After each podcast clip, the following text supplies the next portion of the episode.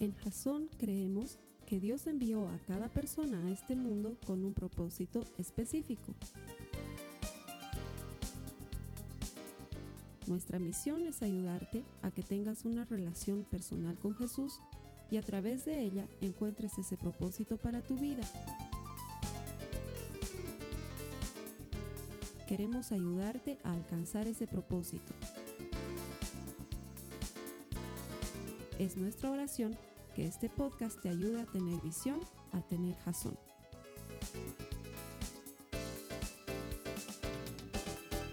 Entonces vamos a comenzar con el segundo mensaje de nuestra serie que se llama Dudando de Dios. Sé que es una serie complicada, lo sabía desde el momento en que la habíamos elegido y desde el momento en que el Señor nos había mostrado que trabajemos en esta serie, pero vamos a tratar de caminar en ella con delicadeza, con elegancia, dejando que sea el Espíritu Santo el que nos guíe. Así que yo quiero invitarte a que me ayudes a orar por un momento. Padre, en el nombre de Jesús nos ponemos en tus manos y te pedimos que el mensaje que voy a transmitir no nazca de mi corazón, pero nazca, Señor, de tu corazón y que seas tú el que nos guíe a través de tu palabra a entender lo que quieres sembrar en nuestras vidas. Te doy gracias por aquellos que están escuchando este mensaje en el nombre de Jesús. Y el pueblo dice, amén. Bueno, eh, esta es nuestra última semana de tener estas reuniones virtuales. Y no creas que para nosotros es lo máximo de lo máximo hacer reuniones virtuales. La verdad es que quisiéramos hacer reuniones presenciales siempre, pero por la temporada hemos tenido que parar un momento y no ha sido el momento más, no sé, eh, el mejor momento para parar porque habíamos visto un incremento extraordinario en la cantidad de asistentes a las reuniones de iglesia. Los últimos, ¿qué te digo? Seis o siete domingos habíamos visto que la cantidad de gente que empezaba a venir a la casa del Señor ha sobrepasado nuestras expectativas, tanto así que la gente del equipo de anfitriones se ha tenido que ver obligada a sacar sillas de otros lados y habilitar espacios para que la gente se siente donde no deberían sentarse habitualmente, porque caramba, qué difícil es amontonar a tantas personas en un solo lugar. Y lo que hemos empezado a hacer es poner sillas en todo lado y la casa del Señor ha empezado a llenarse una vez más como en otras épocas, como en otros momentos de gente, no solamente de visitantes, pero de gente que viene habitualmente a la iglesia y eso nos ha llenado de mucha alegría. Y sin embargo, por la ola de contagios hemos tenido que parar un poco, ¿sí? Volver a reuniones virtuales. Ahora, esto no significa que vayamos a negar la realidad de algo que está sucediendo al interior de la iglesia y que lo has, debido, lo has debido notar de muchas maneras, tal vez incluso sucediendo en tu casa. Y es que de alguna manera muchos cristianos que pertenecen a una familia en la que han crecido como cristianos, de pronto porque les surgió alguna duda, alguna interrogante o algo así, deciden dejar la fe. Y así como la iglesia se está llenando de nueva gente, también hay gente que habiendo sido cristiana de años empieza a alejarse del Señor. Lo he visto ocurrir en familias de amigos queridos, en familias de gente muy cercana en la iglesia, que la familia entera ha crecido conociendo a Jesús y de pronto el hijo o la hija siente que ya la fe no le representa por X o Z que vamos a ir avanzando según la charla vaya desarrollándose y entonces deciden dejar la fe. Y de eso es que quiero que hablemos hoy. Porque si somos eh, perfectamente objetivos y somos claros en lo que estamos proponiendo como mensaje, es que tal vez algunas cosas las estemos proponiendo desde una postura muy rígida, muy inflexible. Y lo que nosotros necesitamos es apegarnos más al Evangelio y a cómo es que Jesús presenta su mensaje de salvación. Para esto vamos a ir a, esta, a este pasaje de las Escrituras que lo debo recordar muy bien. Es el pasaje que se encuentra en Mateo en el capítulo 14, los versos 28 al 31 en el que se nos cuenta que Jesús se va a encontrar con los discípulos en medio de la tormenta, él caminando sobre el agua. Por si acaso, si nunca has leído la historia, Jesús camina sobre el agua y Pedro también. Por si acaso te acabo de arruinar la película, espero que no. Vamos a leer lo que dice la palabra de Dios. Dice, entonces Pedro le respondió, Señor, si eres tú, ordena que yo vaya hasta ti sobre el agua. Ven, dijo Jesús. Pedro entonces bajó de la barca y comenzó a caminar sobre el agua en dirección a Jesús. Pero al notar la fuerza del viento, tuvo miedo y como comenzaba a hundirse, gritó, sálvame, Señor. Al momento, Jesús lo tomó de la mano y le dijo, qué poca fe tienes. ¿Por qué dudaste? Este pasaje siempre me ha llenado de, expectativas eh, y, de ideas extrañas, porque no, no, sé si te parece loco, están en medio de una tormenta, la barca está a punto de hundirse, Jesús no está con ellos, Jesús ha ido a orar aparte. Y entonces en eso, como si fuera poco, en medio de todo el, temor y el miedo que tienen de que la barca se hunda, ven a alguien que es como un fantasma, porque Nadie camina sobre el agua, pero Jesús está caminando sobre el agua. Y entonces los discípulos se aterran y alguno de ellos dice, es el Señor, es el Señor, es el Señor. Y entonces a Pedro se le ocurre la idea más loca de la vida. Si eres tú, manda que yo vaya a ti. no sé qué es más loco, si la idea de Pedro o la respuesta de Jesús que le dice, ok, ven.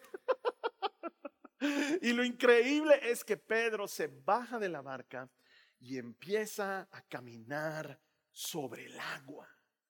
Y en eso, producto de la tormenta, producto de la lluvia, producto de la tempestad y de las cosas que están pasando a su alrededor, él empieza a sentirse temeroso y su pie se hunde y su rodilla se hunde y su cuerpo se hunde y en eso grita Jesús, sálvame. Y el Señor viene en su rescate. Y cuando lo rescata, lo toma en sus brazos y le dice, Pedro, ¿por qué dudaste? ¿Sabes qué? Me encanta esta pregunta. Me encanta esta pregunta. Jesús está tratando de mirar dentro a nuestro. Está tratando de ver qué hay en la mente y en el corazón de Pedro. Está tratando de alguna manera de que Pedro se sincere consigo mismo. Pedro, ¿por qué has dudado? ¿Qué te ha llevado a dudar? Y aquí quisiera que por favor seamos sinceros y palabra de honor, voy a mirar lo que escriban en la sala de chat y este mensaje va para todos los que estén viendo este video, incluso si lo estás viendo fuera de tiempo en YouTube, voy a leer todo lo que esté en la sala de chat. Una pregunta para respuestas sinceras. ¿Quién aquí ha dudado alguna vez, ha sentido dudas espirituales? Gracias, gracias a los que responden y dicen sí, porque sabes que eso es honestidad. Porque de alguna manera en algún punto todos hemos pasado por esos momentos de duda espiritual. Todos hemos pasado por ese momento de incertidumbre. Y claro, la semana pasada yo te contaba sobre un momento de duda que he estado lidiando en los últimos tiempos, con el que he estado lidiando en los últimos tiempos a raíz de algunas cosas que han pasado en mi vida. Pero una cosa es eso y otra cosa es una temporada de duda y aquí te voy a contar de algo que no me pasó a mí y que no he pedido permiso para contarlo, pero que igual lo voy a contar porque al final de alguna manera tiene que ver con mi vida. Y es que si bien yo he pasado por momentos de dudas difíciles, jamás he pasado por algo tan duro como lo que ha pasado mi esposa. La Carly ha vivido durante una larga temporada de dudas. No te estoy hablando de solamente un episodio de dudar. No te estoy hablando de solamente eh, haber encontrado algo en la Biblia que no encajaba bien con lo que tú crees o con lo que tú piensas y de alguna manera em, eh, haber tenido una duda con el Señor. No, te estoy hablando de una temporada, no de seis meses, no de tres meses, sino de años de duda. Años de sentir Dios, de veras estás ahí, de veras existes, de veras te importo.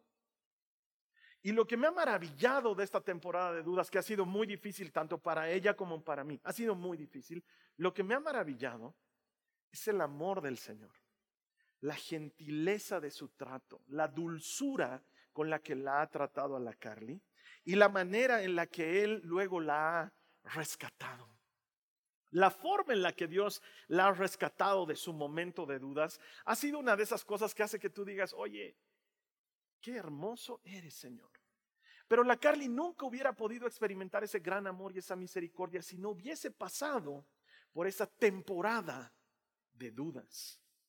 Y es que las dudas están ahí. Entonces yo te pregunto a ti, ¿por qué dudas? Como Jesús le preguntó a la gente, como Jesús le pregunta a Pedro, yo te pregunto a ti, ¿por qué dudas? ¿Qué cosas te han hecho dudar? ¿Qué cosas te han hecho sentir que hay algo que no encaja? Eh, como pastor me ha tocado hablar mucho de estos temas con personas que tienen dudas y con frecuencia son cosas que han encontrado en la Biblia que aparentemente contradicen otra cosa de la Biblia. Y te digo, en muy buen plan, eso es bien fácil de responder porque la respuesta está ahí, en la misma Biblia. Pero me preocupa más cuando una persona, por ejemplo, me dice, he estado viendo cierto programa de televisión o he estado leyendo varios artículos de ciencia y me he encontrado con esto que contradice a la Biblia y entonces realmente no estoy logrando entender cómo es que Dios y la ciencia pueden de alguna manera compatibilizar. O peor aún, es ese chico que es hijo de alguna pareja de amigos aquí en la iglesia, que se ha enamorado de otra chica, pero esta chica no es cristiana. Y como ha crecido dentro de este ambiente cultural en el que estamos viviendo hoy en día, bueno, pues de pronto ha recibido todas estas ideas que son consideradas progresistas y tal vez esta chica tiene muchas ideas en pro del aborto y tiene muchas ideas en pro de la comunidad LGTB y, y y es una chica buena y no es una chica mala y no cree en Jesucristo, es más, piensa que a lo mejor la opción está por otro lado y cree que Buda es una respuesta o la espiritualidad y de pronto la familia se siente ofendida y la familia se siente agredida y dice, eh, ¿cómo podemos conciliar esto? ¿Por qué mi hijo se ha tenido que fijar en una chica así? Pero la chica no es mala. La chica es buena y tú como mamá o como papá estás lidiando con este problema en tu corazón. Y pasa el tiempo y ellos deciden que se van a casar. Y tu hijo viene y te dice, mamá, papá, eh, nos vamos a casar, pero la fulana no quiere que tengamos una ceremonia religiosa y tú te quieres morir. Y dices, ¿por qué? Y él te dice, por favor, mamá, papá, respetaremos, respetaremos su manera de creer y su manera de pensar. Y tú dentro tuyo quieres matarle y dices, ¿por qué no respeta que yo te he criado como cristiano? Y en eso, tu hijo te dice, no sé si yo sigo siendo cristiano. ¿No te ha pasado? Dudas. ¿Por qué dudas? A lo mejor es tu pareja la que te ha hecho dudar. O tal vez en un plano un poco más amplio, las dudas se refieren a la injusticia en la que vivimos en este mundo. Estamos en medio de una guerra entre Ucrania y Rusia y estamos viendo una serie de desigualdades a nivel mundial y estamos viendo gente que sufre y gente que pasa por hambre y por necesidad y la cantidad tremenda de niños, niños abandonados en distintos lugares y la cantidad de injusticia que vemos, mujeres abusadas, mujeres asesinadas y uno se pregunta, ¿dónde está? Ese Dios de amor, ¿por qué no protege o por qué no hace algo al respecto? Y no se parece a algo que te hayan enseñado en la palabra de Dios y eso te lleva a dudar de una o de otra manera. Y sabes que eh, la pregunta de Jesús está destinada precisamente a eso, a que hurgues en tu corazón. Mi interés no es sembrarte dudas hoy, para nada. Mi interés es trabajar en ello. Mi interés es que de veras creemos un ambiente en que hablar de las cosas difíciles sea algo posible al interior de la iglesia.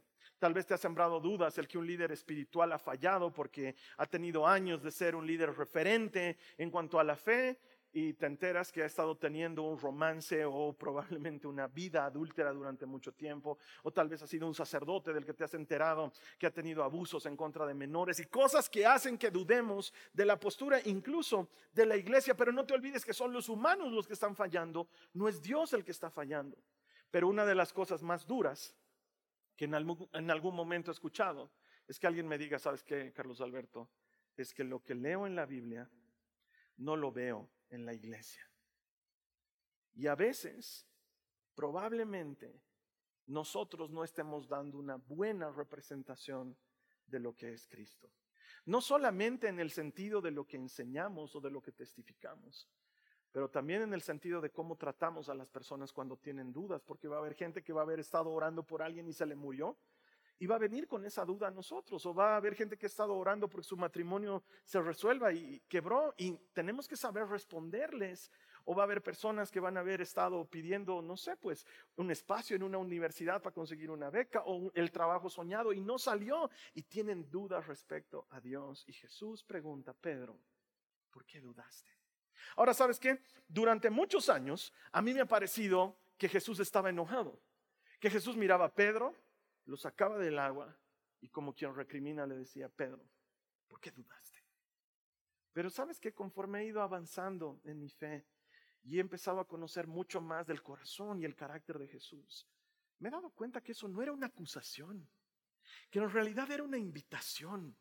Era la manera que Jesús tenía de decirle, Pedro, hemos sanado a tu suegra. ¿No te acuerdas de eso? Pedro, has estado ahí cuando hemos multiplicado los panes. Te has llevado una canasta de panes y de peces a tu casa. Pedro, estabas ahí conmigo cuando la hija de Jairo estaba muerta. Pedro, has visto lo que pasó con, la, con el hijo de la viuda de Naín. ¿Por qué dudaste? Y sabes qué? Jesús podía haberle dicho, Pedro, ¿has dudado? Ahora, hundite, hundite. Y cuando estés medio ahogado ahí vas a ver el poder de la resurrección porque quiero verte hundido en tus dudas, pero no, Jesús no es así. Jesús siempre nos trata con gracia, con verdad pero con gracia. Y ese por qué dudaste no ha sido en ninguna manera una acusación en contra de Pedro, sino que por el contrario ha sido una invitación. Pedro, ¿por qué dudaste? Y esto quiere decir para nosotros, hermanos, hermanas, que nuestras dudas no son enemigo de nuestra fe, sino que más bien con mucha frecuencia pueden ser una invitación a una fe más profunda que pueden ser una invitación a pasar tiempo con el Señor y entender aquellas cosas que no estamos entendiendo y dejar que sea el Espíritu Santo el que nos las revele, el que las trabaje en nuestra mente y en nuestro corazón y el que nos permita llegar a entenderla desde la perspectiva de la palabra. Porque lo que pasa es que muchos de nosotros dudamos, pero como no tenemos guía en medio de la duda, lo que hacemos es abandonar la fe, dejar de ser cristianos. Porque si estás enfrentando por, estás pasando por dudas, estás enfrentando una temporada de dudas y no tienes la guía adecuada, luego empiezas a hacer una deconstrucción que es peligrosa y que te puede llevar a abandonar la fe. Pero, y esto te lo quiero decir desde una perspectiva personal, creo que la deconstrucción no es mala. Y quiero que me entiendas a qué me estoy refiriendo. Jesús no se espanta por la duda de Pedro. No dice todo está mal y con este no puedo contar, sobre él no edificaré mi iglesia. No, sino que Jesús lo trata con gracia, con verdad y con amor. Si alguien que tú conoces está atravesando por dudas, no te espantes. No te espantes por esa duda, la procesaremos. Para eso deberíamos estar en la iglesia. Para eso tenemos tantos compartimientos bíblicos, para eso tenemos tanta enseñanza, para que juntos procesemos esa duda y ayudemos a las personas a pasar por un proceso de, de construcción. La palabra puede ser moderna, pero el concepto es antiguo. De construir bajo guía no es algo malo, de construir te puede llevar a una fe más profunda. De hecho, yo quisiera definirte lo que creo que es una buena deconstrucción es plantear sinceramente tus dudas, plantear sinceramente tus interrogantes, de manera que a la luz de la palabra podamos desechar lo que no es verdad para mantener lo que sí es verdad. Y creo que aprender a deconstruir no es nada malo ni peligroso si lo hacemos con la guía adecuada y si lo hacemos bien hecho. Es más, aquí me voy a meter en un terreno peligroso, pero quiero ser honesto. Creo que es una gran manera de disipular y creo que Jesús en algún momento también ha deconstruido. Carlos Alberto, ¿qué estás queriendo decir? No te, no te espantes.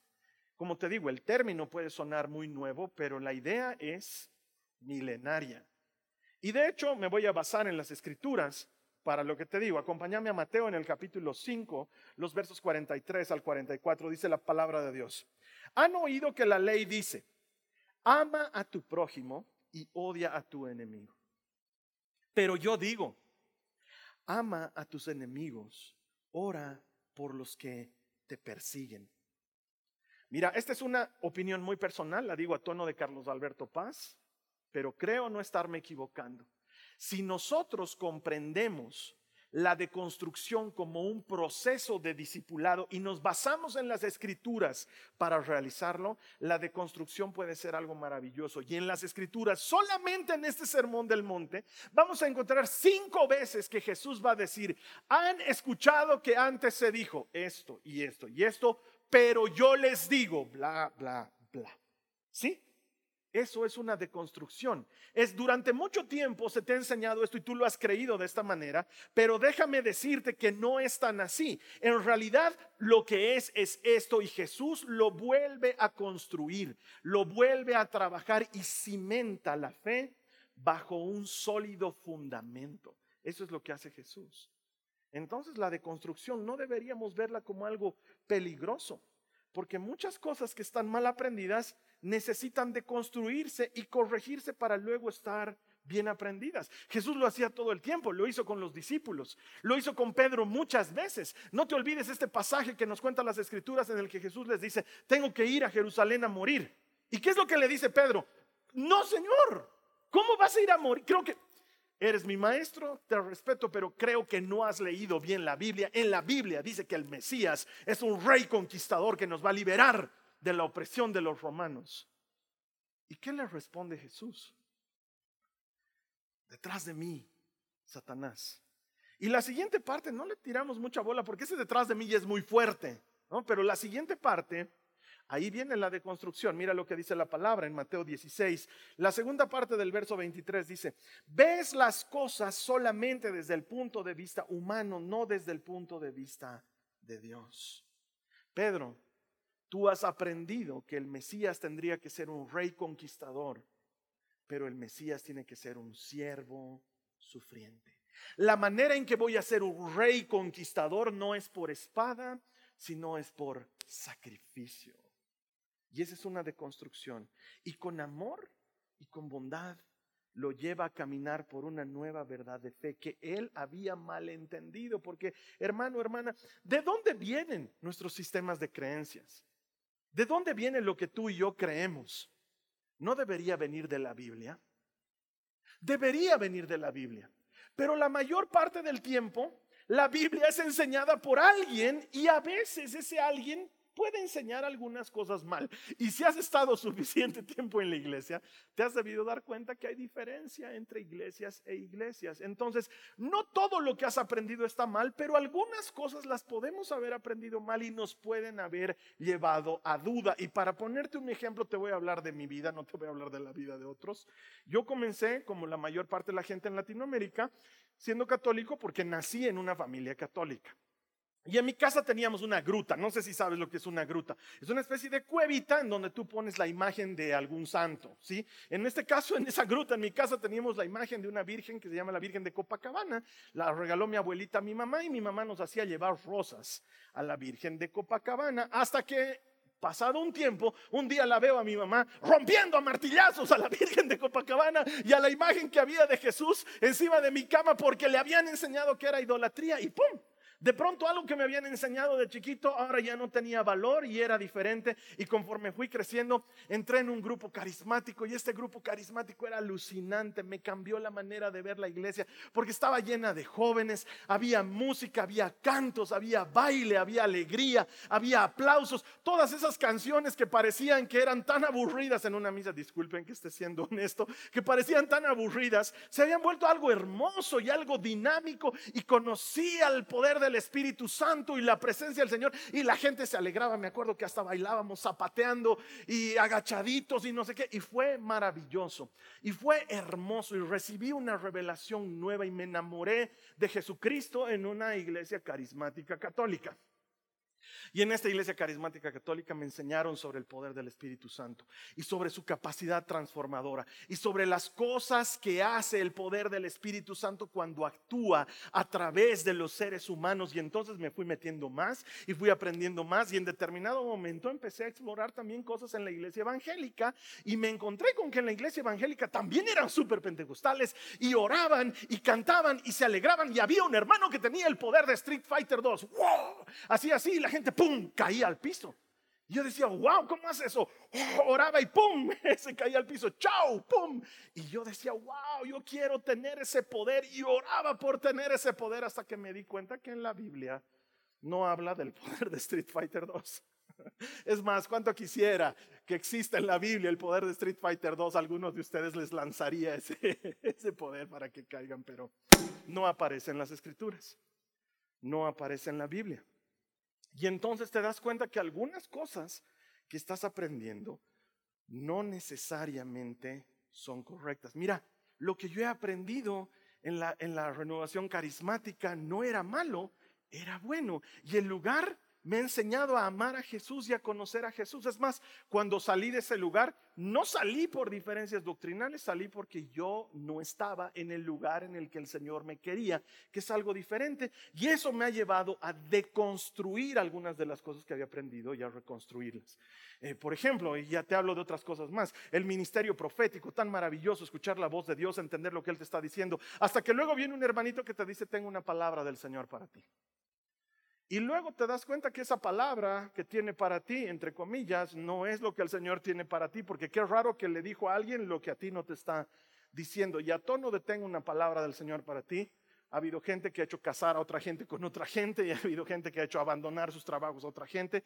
Como un amigo mío que era un gran músico y que estábamos creciendo juntos y que alguien le dijo, sabes, que tienes que elegir. Si vas a hacer música, la tienes que hacer para el Señor o si no, no tienes que hacer música y te cuento que él decidió seguir haciendo música, pero no para el Señor y hoy no es cristiano.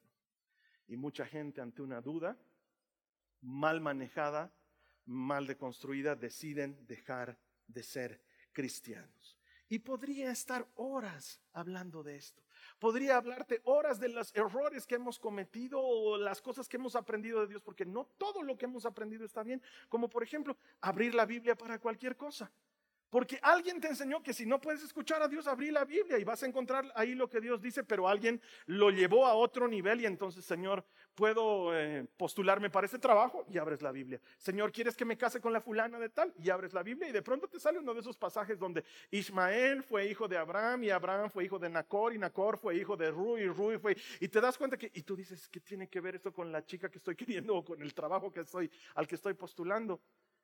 Y desentrenamos nuestra capacidad de escuchar a Dios por abrir la Biblia como si fuese, Leo, hoy te espera un gran día y si atiendes las señales, esta es tu oportunidad para crecer en el ámbito laboral y la Biblia jamás estuvo pensada para ser ese tipo de oráculo, sino que lo que quiere ser es tu guía, Dios hablándote. Algunas cosas las hemos aprendido mal. O la famosa autoridad desde la perspectiva bíblica, que luego alguien la agarra como paternidad espiritual y luego falsamente te enseñan que tú tienes que rendir cuentas de todo lo que haces al pastor y entonces estás decidiendo viajar y un hermanito te dice, ¿y le has consultado al pastor si puedes viajar? Y tú dices, tenía que consultarle al pastor, claro, al pastor se le pregunta todo y entonces vas a hablar con tu pastor y le dices, pastor, estoy viajando a Cochabamba y el pastor te dice, ¿y por qué? ¿Has orado al respecto? No, solamente quería ir a Cochabamba. Ah, ¿Y estás pensando irte de la iglesia? No, solamente quiero viajar unos días a Cochabamba. Y luego te das cuenta que tienes que pedir permiso para todo. Lo asumes como una verdad y empezamos a vivir bajo una verdad que no aparece en la Biblia. Nuestra fuente debería ser la Biblia, pero muchas veces termina siendo algo que alguien le añade con buen corazón, pero con poco discernimiento, con poca base con poco fundamento y lo asumimos como si fuera parte de nuestra fe y no todo lo que crees de Dios es correcto. Y podría seguir horas si somos más extremistas. No bailar, no ir a fiestas, no cantar, y te llenas de prohibiciones y de cosas que no tienes que hacer y empiezas a vivir en una burbuja. O nos vamos más lejos y lo declaro, lo proclamo, lo reclamo, lo anuncio, lo decreto. Y sabes que en la Biblia no aparece nada de eso, pero alguien te lo enseñó y entonces tú crees que si decretas, declaras, anuncias, proclamas, será tuyo, lo tomo, es mío, Padre, lo decreto como si le estuvieras dando una orden al Señor. Y nos olvidamos de que nosotros trabajamos para Él y no Él para nosotros y no todo lo que hemos aprendido está bien. Entonces, probablemente necesitamos reevaluar lo que creemos a la luz de la palabra. Hay muchas diferencias entre los cristianos. Esas diferencias no nos hacen mejores o peores, solo nos hacen diversos. Hay cultos donde uno tiene que ir muy formal y con corbata y tiene que cantar himnos y canciones muy calmadas. Hay otros cultos donde venimos así con ropa casual y tenemos luces y nos encanta la música fuerte. Y algún hermano me va a decir, no necesitamos emocionalismo para la presencia del Espíritu Santo. Y te cuento que también si la reunión es apagada es emocionalmente apagada. O sea, son cuestiones de puntos de vista que a los que nos aferramos como si fueran la verdad, pero la verdad es solamente la Biblia. Y si tenemos la suficiente apertura de dejarnos guiar por el Espíritu Santo para volver a la palabra, quizás nos demos cuenta, de que algunas de las cosas que hemos aceptado como buenas no habían estado tan buenas. Te pongo un ejemplo. Nosotros en Jasón nos hemos venido a una casa que es muy antigua pero que reunía todos los requisitos de espacio para todo lo que queremos hacer. Tenía un espacio donde hemos podido construir un hermoso salón, donde ahora nos reunimos y tenía los dormitorios de la casa, que es una casa grande que los hemos habilitado para hacer aulas para los niños, pero es una casa antigua, es una casa vieja. Y entonces, en el proceso de ampliar esto y volverlo adecuado para nuestras necesidades, nos hemos encontrado con un baño que no servía. El baño no servía. Entonces, ¿qué hemos hecho? No lo hemos destruido. No hemos dicho este baño no sirve y lo destruiremos y lo incendiaremos y que se vaya a la montaña. No, lo hemos deconstruido. Hemos mantenido lo que servía del baño y sobre eso hemos construido. A eso se llama deconstrucción. Es sinceramente evaluar cuando algo no está correcto, quitarle lo que tiene de malo y apegarnos a lo que tiene de bueno. Y en cuanto a la fe, lo bueno es la Biblia, la palabra de Dios. Y si algo que has aprendido es un adorno alrededor de la Biblia, pero no está de acuerdo a la Biblia, no te vayas de la iglesia. Lo deconstruiremos y lo apegaremos a las escrituras de tal manera que podamos seguir caminando este camino de fe. Si encuentras algo que no encaja, lo charlaremos. No nos espantaremos. Y te digo a ti, papá, a ti, mamá, si de pronto tú has visto que tu hijo, tu hija ya no cree lo que con tanto esfuerzo le has sembrado desde que eran chiquitos, trayéndolos a la escuela dominical, enseñándoles cantos bíblicos, enseñándoles a orar todas las noches. Cuando se vuelven grandes, cuando crecen, de pronto ya no creen lo mismo. No te espantes, no te asustes. Haz lo que haría Jesús. Haz lo que hizo Jesús con sus discípulos. Él no se espantó. Él no los descalificó, no los dejó de lado, porque las dudas no son un enemigo de nuestra fe, pueden ser una gran invitación para una fe mucho más profunda. Y si tú eres el que está lidiando con algún problema de fe, con alguna duda, yo te invito, mudate a los evangelios. Andate a vivir a los evangelios por cierto tiempo y quédate ahí un buen tiempo. No salgas de los evangelios, pedile al Señor que te ayude a mirar las escrituras y la vida y los pormenores que están generando estas interrogantes con los lentes de Cristo, con los ojos de Jesús, a la manera de Jesús. Si algo te está llevando a cuestionarte, volvé a lo básico, volvé a la Biblia. Es más, yo te diría, ¿sabes qué? No salgas de Mateo. Ve cómo trataba Jesús al pobre, ve cómo trataba Jesús al pecador, ve cómo trataba Jesús al legalista, ve cómo trataba Jesús a sus discípulos, ve cómo trataba Jesús a la gente. Empezá a mirar las cosas por los ojos de Jesús. Y deja que sea Jesús y solamente Jesús el que te ayude en esa deconstrucción de algunos de los conceptos que tienes para que luego vuelvan a estar en su lugar sean firmes. ¿Quieres ayudar a alguien que está pasando por dudas? Recordar lo que hizo Jesús con Tomás.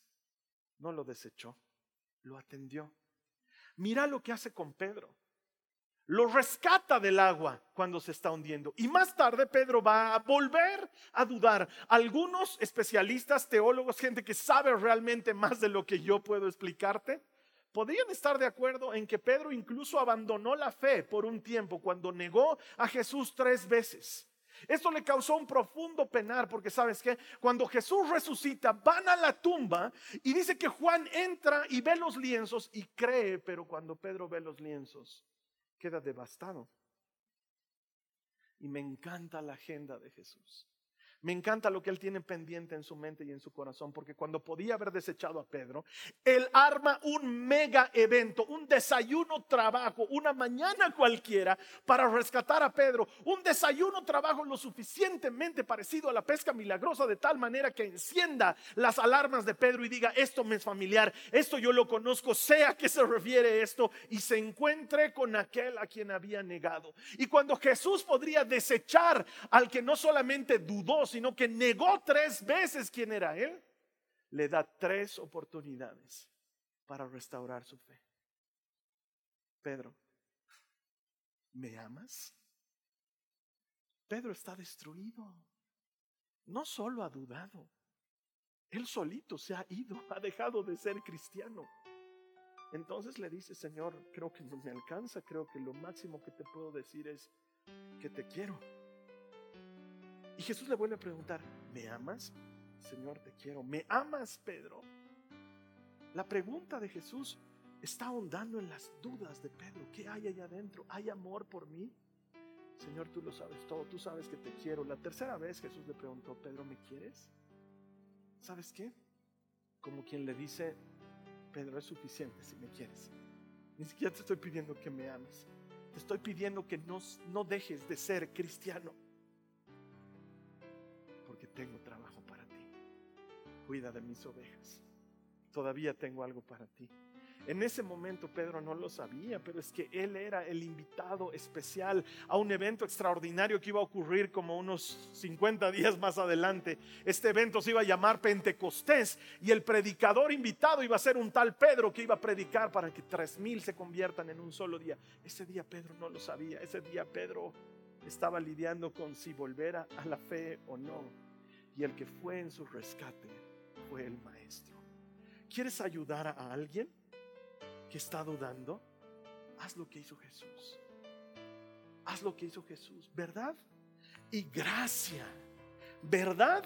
Y gracia. No nos despegamos de la palabra, pero no nos volvemos rígidos, inflexibles. No, no alejamos a la gente, no nos asustamos, no le decimos, no se contradice al Señor o dice la Biblia, porque muchas veces ese argumento para esa persona no va a tener validez, por más que sea el mayor argumento de la vida verdad y gracia. Pedro pudo experimentar en carne propia lo que es ser la oveja perdida, por quien el pastor deja a las 99 y va en su búsqueda. Él sabía que Jesús no solamente había predicado sobre la oveja perdida, pero que en la práctica él dejaba a los 99 para ir en busca de aquel que se había perdido. Y cuando lo encuentra, lo toma en brazos, lo pone sobre sus hombros y lo lleva de regreso a casa. ¿Quieres ayudar a alguien que está dudando? Vamos por él, vamos por ella. Los buscaremos y les mostraremos amor y gracias. Si después de todo, mi hermana, mi hermano, nuestro objetivo central no es tener la razón. En esto hemos perdido la visión. Nuestro objetivo central no es estar en lo correcto. Nuestro objetivo central es amar. Jesús nunca dijo, los reconocerán porque son mis discípulos cuando estén en lo correcto, cuando tengan la razón. ¿Sabes qué dijo? Los reconocerán como mis discípulos cuando se amen unos a otros. ¿Qué tal si en lugar de pretender tener la razón, vamos en búsqueda de aquellos que han decidido dejar de ser cristianos? Tal vez alguno está en tu casa, tal vez alguno come en tu mesa. Les mostraremos verdad y gracia. Lo que hizo Jesús con Pedro. Pedro, este mismo Pedro, 30 años después, con una fe madura, sabiendo lo que es ser rescatado de una temporada de dudas, va a escribir lo siguiente en Primera de Pedro 2:25. Antes eran como ovejas que andaban descarriadas, pero ahora han vuelto a su pastor, el guardián de sus almas. ¿Quién mejor que una oveja que estaba perdida para hablar de qué se siente ser rescatado. Pedro lo había vivido en primera persona. Y esta es una invitación para que tú y yo lo hagamos. ¿Hay alguien que está dudando? No te vayas de la fe. Hablaremos de esto. No, no dejes de ser cristiano. No nos asusta, lo charlaremos. Volveremos a la Biblia. Volveremos a la palabra que nunca se equivoca, que nunca falla encontraremos la respuesta. Lo haremos juntos. ¿Quieres ayudar a alguien que está dudando? No lo hagas a un lado. Ora por esa persona, pero mostrale amor. Mostrale el amor que Cristo muestra por la oveja perdida. Y juntos haremos tú y yo que las dudas no sean un enemigo de la fe, sino más bien una oportunidad para fortalecer esa fe. Haremos que la iglesia sea un lugar seguro para hablar de temas Esta ha sido una producción de Jason Cristianos con Propósito. Para mayor información sobre nuestra iglesia o sobre el propósito de Dios para tu vida, visita nuestro sitio web www.jason.info. Allí encontrarás muchos recursos para animarte en tu relación con Dios, enseñanzas, nuestro blog, prédicas y mucho más. Te lo deletreamos www.jazon.info. También puedes visitarnos en nuestro sitio en Facebook www.facebook.com barra Que Dios te bendiga abundantemente. Muchas gracias.